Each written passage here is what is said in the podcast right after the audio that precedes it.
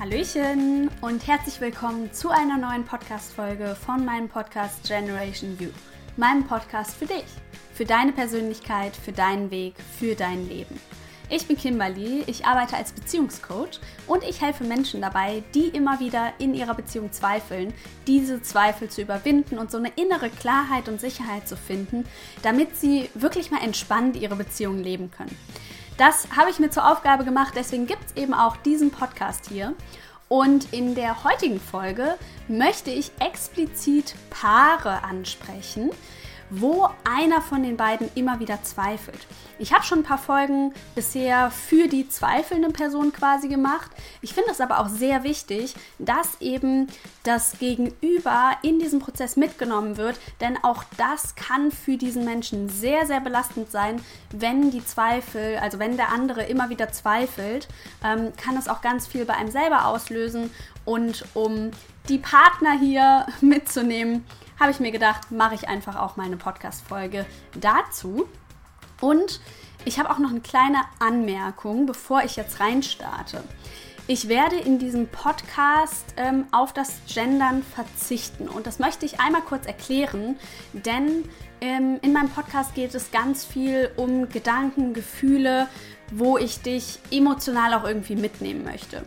Und ich habe das Gefühl, dass ähm, es schwierig ist in diesem Zusammenhang mit Partner, Partnerin, der, die, Freund, Freundin, mit den ganzen Artikeln, dass es total schwierig ist, da einen guten Rede- und Zuhörfluss zu bekommen, der eben ganz entspannt, ungestört so laufen kann. Ich habe da bisher noch keine perfekte Lösung gefunden, wie ich diese Zusammenhänge ausdrücken kann, als wenn ich jetzt in jedem zweiten Satz dann immer sagen muss, der oder die Partner, Partnerin. Ähm, das finde ich immer sehr störend, muss ich sagen.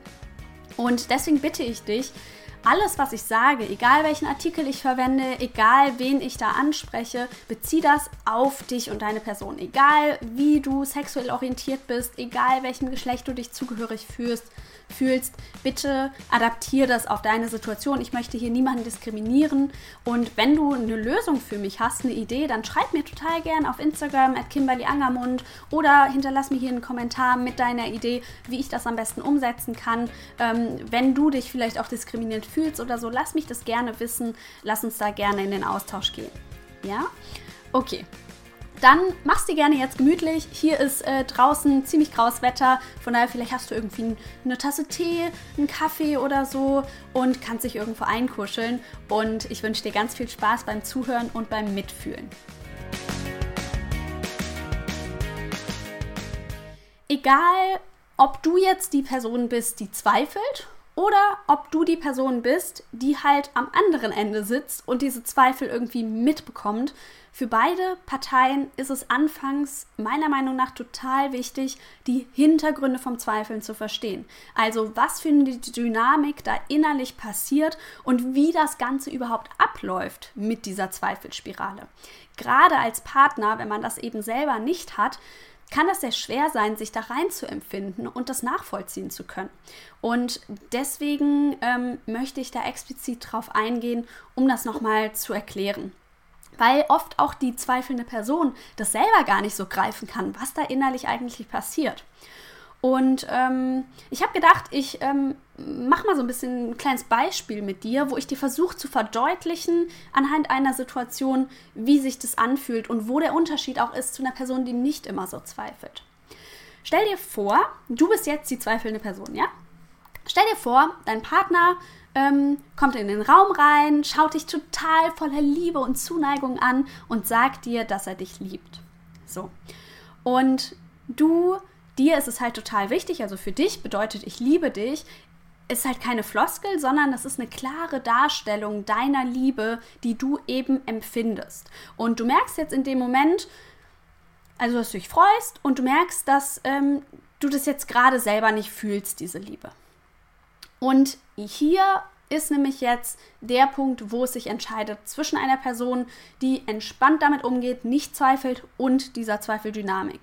Nicht zweifelnde Menschen, ja, ich nenne das immer jetzt mal so nicht zweifelnde und zweifelnde Menschen, du weißt, glaube ich, wie ich das dann meine, Nicht zweifelnde Personen reagieren in der Regel in etwa so, dass sie dann denken würden, also sie bemerken dann, okay, ich spüre jetzt keine Liebe, hm, ist die jetzt komplett weg?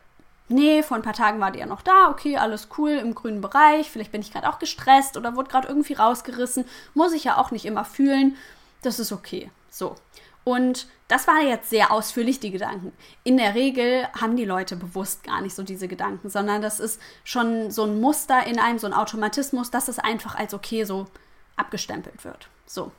Zweifelnde Personen hingegen bewerten diese Gedanken und Gefühle sehr, sehr schnell als gefährlich und schlecht.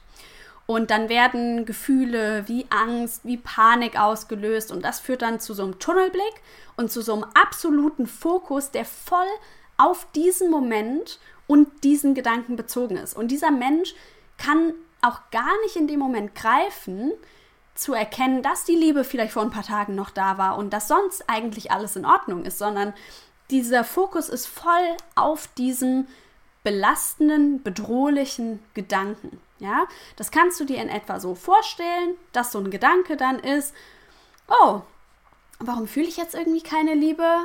Hm, kann ich das dann überhaupt erwidern? Ich meine, wäre das nicht total unfair? Aber warum fühle ich überhaupt keine Liebe? Liebe ich meinen Gegenüber überhaupt noch? Vielleicht ist das irgendwie jetzt verloren gegangen und dann kann ich aber ja auch die Beziehung nicht führen. Das ist ja total unfair. Also ich meine, mein Partner möchte ja nur mit jemandem zusammen sein, der auch liebt, aber was, aber scheinbar fühle ich das ja gar nicht. Oh Gott, vielleicht läuft irgendwie was total schlecht. Ich bin ein schlechter Partner, jetzt gaukel ich da irgendwie was vor, etc. pp. Und es geht immer so weiter, ja, weil meist keine Lösung gefunden wird. Wenn jetzt eine Lösung gefunden worden wäre, dann würde ja der, dieser Gedankenstudel stoppen. Das passiert aber nicht, sondern es wird keine Lösung gefunden, weil, und das ist Gott sei Dank so, die wenigsten in dem Moment dann aus dieser Panik heraus entscheiden, okay, ich trenne mich jetzt und das umsetzen. Manchmal ist dieser Gedanke dabei, so, oh nee, soll ich mich jetzt irgendwie trennen? Aber es wird oft nicht umgesetzt. Nichtsdestotrotz ist es einfach unfassbar belastend für diese Menschen, weil eben da auch so Gefühle wie Schuld sehr stark präsent sind. Ja, Schuld, Panik, Verzweiflung, Ohnmacht. Das sind so typische Gefühle, die auftauchen in diesem Prozess. Um das also noch einmal kurz klar zu machen, diesen Ablauf, man hat einen kleinen Auslöser. Das kann sowas sein wie ein Ich liebe dich. Das kann aber auch sowas sein, wie dass der Partner gerade den Raum betritt. Ja, also sowas ganz Alltägliches.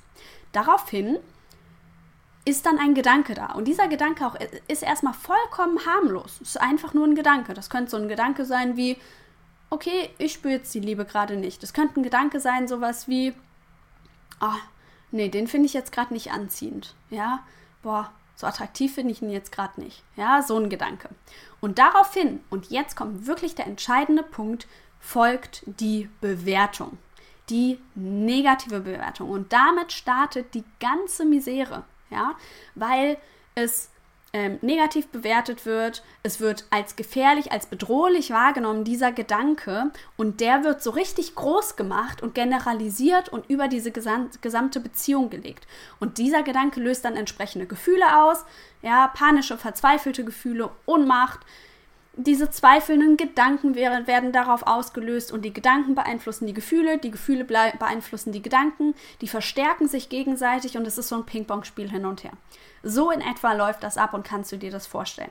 Und darauf wollte ich jetzt eben sehr ausführlich drauf eingehen, damit du wenn du vielleicht so einen Partner hast, der immer wieder zweifelt, das so ein bisschen mal nachvollziehen kannst, was da eigentlich passiert, rein rational. Weil das ist so eine wichtige Sache, die euch beiden total viel Erleichterung bringen kann, weil ihr dann die Möglichkeit habt, einander Verständnis entgegenzubringen. Vielleicht, wenn du dich jetzt gerade mal da hineinversetzt hast, kannst du dir auch vorstellen, dass das ganz schön hart sein kann. Und in der Regel will der andere einem ja nicht aktiv schaden oder irgendwas Böses. Deswegen fühlen zweifelnde ähm, Personen sich auch sehr oft schuldig dem Partner gegenüber, dass sie überhaupt so fühlen, dass sie überhaupt solche Gedanken haben.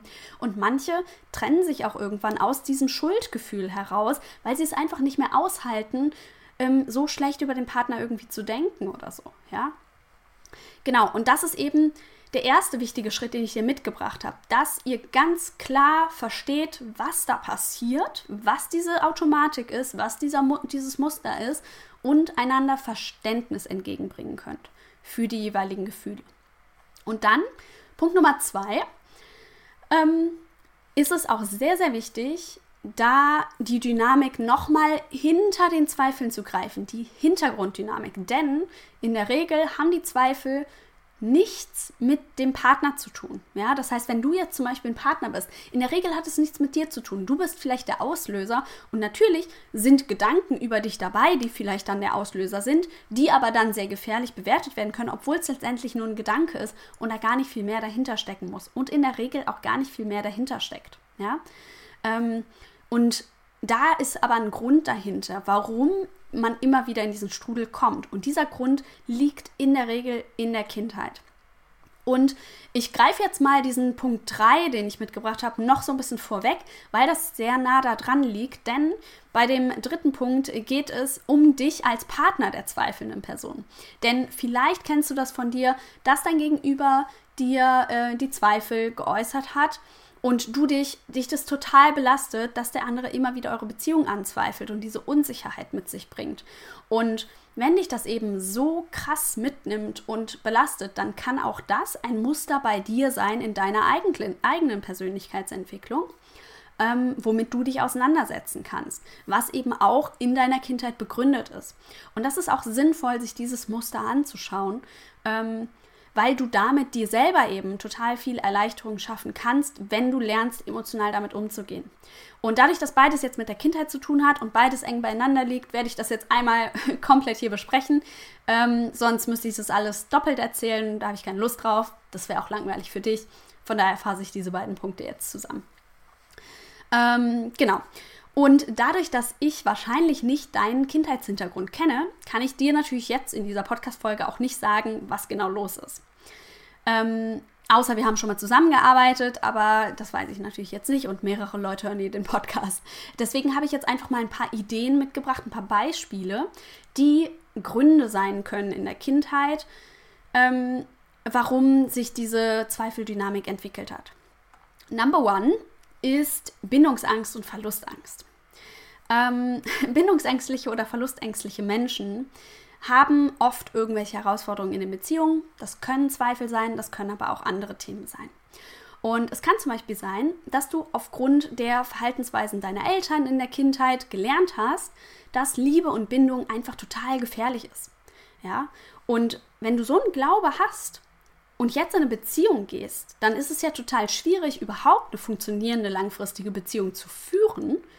Ja, und es könnte auch sein, dass deine Zweifel sogar dadurch verstärkt werden, weil die Zweifel dich davor schützen wollen, ähm, dass du eben verletzt wirst. Und die Zweifel wollen letztendlich beschützen, dass du diese Erfahrung machst, weil du gelernt hast, dass es eben gefährlich ist.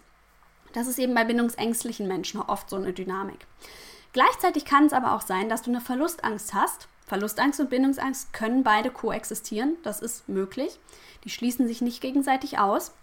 Und wenn du jetzt zum Beispiel eine Verlustangst hast, dann hast du ja Angst davor, dass dein Partner dich verlässt. Vielleicht hast du eben so eine Angst, wenn du diese Zweifel jetzt äußerst, deine Gedanken äußerst, du also dich mit all dem zeigst, der du bist, dass du dann verlassen wirst. Kann eben auch in der Kindheit liegen, wenn du da die Erfahrung gemacht hast, dass ähm, du nicht ernst genommen wurdest, dass du eben Liebesentzug bekommen hast, etc. Vielleicht wurdest du sogar mal verlassen, weil, da einer, weil deine Eltern sich getrennt haben oder so. Und das kann das Ganze eben füttern. Es kann auch sein, wenn du jetzt der Partner bist, dass du Verlustangst hast und dich das deswegen ganz besonders belastet, dass dein Gegenüber immer wieder zweifelt, weil das ja diese Gefahr mit sich bringt, dass derjenige dich wirklich verlassen könnte. Und das ist natürlich dann sehr emotional belastend, als wenn du jetzt zum Beispiel keine Verlustangst hast. Ja, durch diese ständige ablehnende, Ang ablehnende Haltung vom anderen fördert das natürlich diese Angst. Ähm, genau. Wie entsteht sowas? Es kann zum Beispiel sein, dass du einfach in der Kindheit sehr oft ähm, das Gefühl bekommen hast, nicht genug zu sein, dass du eben nicht geliebt wurdest, ähm, dass du verlassen wurdest, etc. habe ich eben schon so ein bisschen angedeutet. Wenn du mehr über Bindungsangst oder Verlustangst ähm, mitbekommen möchtest oder wissen möchtest, da habe ich schon mal eine andere Podcast-Folge zu gemacht. Podcast-Folge Nummer 66 und 7, nee, 76 und 77. Die kannst du dir anschauen. Ähm, da bin ich explizit drauf eingegangen. Genau. Ähm, eine andere Idee wäre, dass du vielleicht Angst davor hast, einen Fehler zu machen. Ja, vielleicht verbindest du Fehler machen damit, dass du bestraft wirst, dass du abgelehnt wirst, dass du einen Liebesentzug bekommst, ja? Und eine Beziehung bringt ja ziemlich viel Potenzial mit, dass sie womöglich irgendwann enden könnte. Ich meine, eine Beziehung geht halt entweder gut oder halt nicht gut. Das heißt, das ist eine 50-50 Chance, dass du, ähm, dass die Beziehung endet und du vielleicht eben verletzt wirst und quasi einen Fehler gemacht hast, vielleicht auch gescheitert bist, ja. Ähm, das könnte auch dazu beitragen, dass du immer wieder zweifelst. Dann kann es sein, dass du vielleicht ein sehr, sehr starkes Bedürfnis nach Kontrolle hast. Ja, also dir fällt es schwer, Kontrolle abzugeben. Und wenn du jetzt in einer Beziehung bist, dann ist es natürlich schwierig, alles zu kontrollieren. Vielleicht versuchst du das, aber in vollumfassend wird dir das nicht gelingen, weil halt ein anderes Individuum in dieser Beziehung mit drin ist. Und so ein Kontrollverlust kann eben unglaubliche Ohnmacht auslösen. So ein Ohnmachtsgefühl. Ähm, worauf du dann vielleicht die gesamte Beziehung in Frage stellst und zweifelst. Und das hängt in der Regel auch mit der Kindheit zusammen. Zum Beispiel, wenn sich deine Eltern total ambivalent verhalten haben. Es also Situationen gab, wo sich deine Eltern so verhalten haben, dann gab es eine sehr, sehr ähnliche Situation, wo deine Eltern sich plötzlich ganz anders verhalten haben und du nicht diese Sicherheit hattest. Moment mal, wie verhalten die sich jetzt eigentlich? Wo ist mir jetzt auch meine Liebe vielleicht sicher? Ja? Und das kann dann dazu führen bei Kindern, dass die versuchen, alles unter Kontrolle zu haben, weil je mehr Kontrolle sie haben, desto höher ist die Wahrscheinlichkeit, dass nicht irgendwas passiert, was sie, ihr, was sie dann verletzen könnte, wo dann dieses Ohnmachtsgefühl wieder da ist. Ähm, genau, und das kann sich eben dann auch in diesen Zweifeln äußern. Das sind so ein paar Ideen, ein paar Beispiele, die ich jetzt mitgebracht habe. Das ist total individuell. Und ich würde dir empfehlen, dass du da für dich mal überprüfst, wie war deine Kindheit, was gab es da für Dynamiken. Du kannst zum Beispiel chronologisch anfangen, dass du wirklich in der Kindheit schaust, wie war meine Kindheit aufgebaut. Ähm, was für ähm, Dynamiken waren da, was für Glaubenssätze habe ich irgendwie entwickelt und wie kann sich das heute zeigen. Du kannst es aber auch rückwärts aufrollen, dass du wirklich schaust, okay, was habe ich denn gerade für Herausforderungen und was für Gefühle sind daran gekoppelt und woran erinnert mich das? Woran könnte das gekoppelt sein aus der Kindheit? Das kann gute Aufschlüsse geben, um das alles verstehen zu können. Und das ist total hilfreich, wenn ihr beide das eben macht und euch dabei begleitet, ja, dass ihr das eben auch selber einschätzen könnt, was da beim anderen passiert. Genau, und dieses Kindheitsthema, wie ich eben schon gesagt habe, bezieht sich eben auf euch beide, dass ihr das für euch beide überprüft. Punkt 2, Punkt 3, den ich mitgebracht habe. Und wenn wir jetzt weiterschauen, einen weiteren Tipp, Nummer 4 ist ganz wichtig, Kommunikation dass ihr miteinander sprecht, dass ihr euch miteinander begleitet. Nicht nur, dass ihr all das austauscht und euch einander versteht, wie in den anderen Punkten, das ist natürlich dann auch inkludiert in der Kommunikation, aber dass ihr auch darüber sprecht, wie sehr wollt ihr den anderen daran teilhaben lassen? Was ist euch wichtig? Welche, welche Intensität braucht ihr? Ja? Ähm, zum Beispiel gibt es halt Partner von zweifelnden Personen, die wollen das immer wissen. Die wollen wissen, wenn derjenige zweifelt, damit die das vielleicht auch so ein bisschen unter Kontrolle haben. Auch wieder so ein Kontrollthema, was dahinter stecken könnte. Aber dass sie das einfach einschätzen können, dass da nicht plötzlich irgendwas um die Ecke kommt, dass die Verhalten deuten können, dass die vielleicht auch ähm, da mitsteuern können, wie stark sich das entwickelt, dass sie da unterstützen können, helfen können. Ja, als wenn die es nicht mitbekommen. Andere gibt es, die sagen, ich will das am liebsten nicht mitbekommen, wenn mein Partner zweifelt, weil mich belastet das so sehr, ich kann da nicht gut mit umgehen und es äh, stört eigentlich nur unsere Beziehung. Und ähm, deswegen halt mich da irgendwie lieber raus. Damit geht es mir besser. Weil es eh wahrscheinlich irgendwann vorbeigeht und dann will ich es lieber gar nicht mitbekommen, damit geht es mir besser. Das ist total individuell, das müsst ihr für euch rausfinden, was für euch beide funktioniert, was ihr beide wollt und wie ihr da eben euch gegenseitig unterstützen könnt. Und Punkt Nummer 5 ist, dass ihr gemeinsam Strategien findet, die für euch funktionieren, wie es euch damit besser gehen kann. Ja? Es kann zum Beispiel sein, auch wieder total individuell, dass es hilfreich ist in so einer Zweifelphase, dass ihr so ein bisschen mal Abstand braucht, ja, dass ihr ein bisschen Ruhe für euch habt, um runterzukommen, um eure Emotionen zu regulieren. Es kann aber auch sein, dass ihr eben den Fokus aufeinander braucht, dass ihr Zeit miteinander verbringen wollt, um vielleicht auch die Liebesgefühle wieder zu aktivieren und hochzuholen, gerade für die zweifelnde Person. Ähm, probiert da gerne verschiedene Sachen für euch aus, was funktioniert, wie ihr einander unterstützen könnt. Ja? Wollt ihr darüber sprechen, damit ihr dann die Situation besser einschätzen könnt? Oder hilft es euch lieber, wenn ihr gar nichts irgendwie mitbekommt? Ähm, was braucht der eine, was braucht der andere, was sind da die Bedürfnisse, wie könnt ihr gegenseitig euch irgendwie helfen, ja? Ähm, dass ihr da wirklich darüber sprecht, dass ihr euch beide in dieser Situation bestmöglichst unterstützen könnt als Team. Denn das ist auch eine sehr wichtige Erfahrung, die ich für mich selber gemacht habe, aber auch bei anderen gesehen habe, dass dieser Prozess, in dem man da drin ist, wenn wieder so Zweifelphasen sind, das sind oft so Phasen, wo das so ganz aktuell ist und dann dämpft es wieder und dann kommt es wieder irgendwie, passiert wieder sowas, dass man anfängt zu zweifeln. Ähm, das berichten mir sehr viele, dass das so ein bisschen wellenförmig ist. Und das kann einen als Team, als Partner total zusammenschweißen. Also das kann einen total zusammenbringen, wenn man das eben durchsteht miteinander, wenn man sich gegenseitig unterstützt, wenn die zweifelnde Person vielleicht auch merkt, hey, okay, derjenige ist mir sicher, der läuft nicht weg, nur weil ich zweifle. Ja, wenn der vielleicht verlustängstlich ist und da so Angst hat, dann kann das helfen. Mhm. Deswegen finde ich es immer super wichtig, dass ihr da wirklich als Team durchgeht, Strategien für euch entwickelt, um näher zusammenzukommen. Genau. Ähm, das sind so meine fünf Tipps. Ich fasse die nochmal einmal ganz kurz zusammen. Ähm, was euch helfen kann, ist, dass ihr den Prozess, was da innerlich passiert bei den Zweifeln, wirklich rational verstehen könnt, um euch einander mit Verständnis empathisch begegnen zu können. Nummer zwei, dass ihr auf den Grund geht bei der zweifelnden Person, was ist überhaupt der Grund? Was sind da für Dynamiken in der Kindheit, die das beeinflussen, die das fördern, um damit zu arbeiten? Dann aber auch bei Punkt Nummer drei, der andere, der Partner der zweifelnden Person, dass dort auch geschaut wird, okay, was sind vielleicht bei mir auch Dynamiken, die das unterstützen, dass es mir so schlecht geht? Wie kann ich da mich selber entlasten, indem ich mich damit auseinandersetze, indem ich mich persönlich auch weiterentwickle? Ja, es sind ja trotzdem noch zwei Menschen.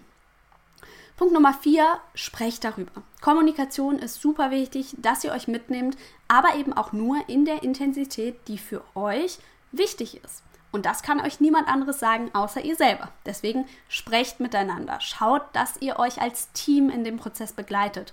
Und Nummer fünf, findet Strategien, die für euch funktionieren, damit ihr bestmöglichst da rauskommt, damit ihr euch bestmöglichst weiterentwickelt, damit die Zweifel einfach nicht mehr so eine Chance haben, so stark durchzukommen. Genau.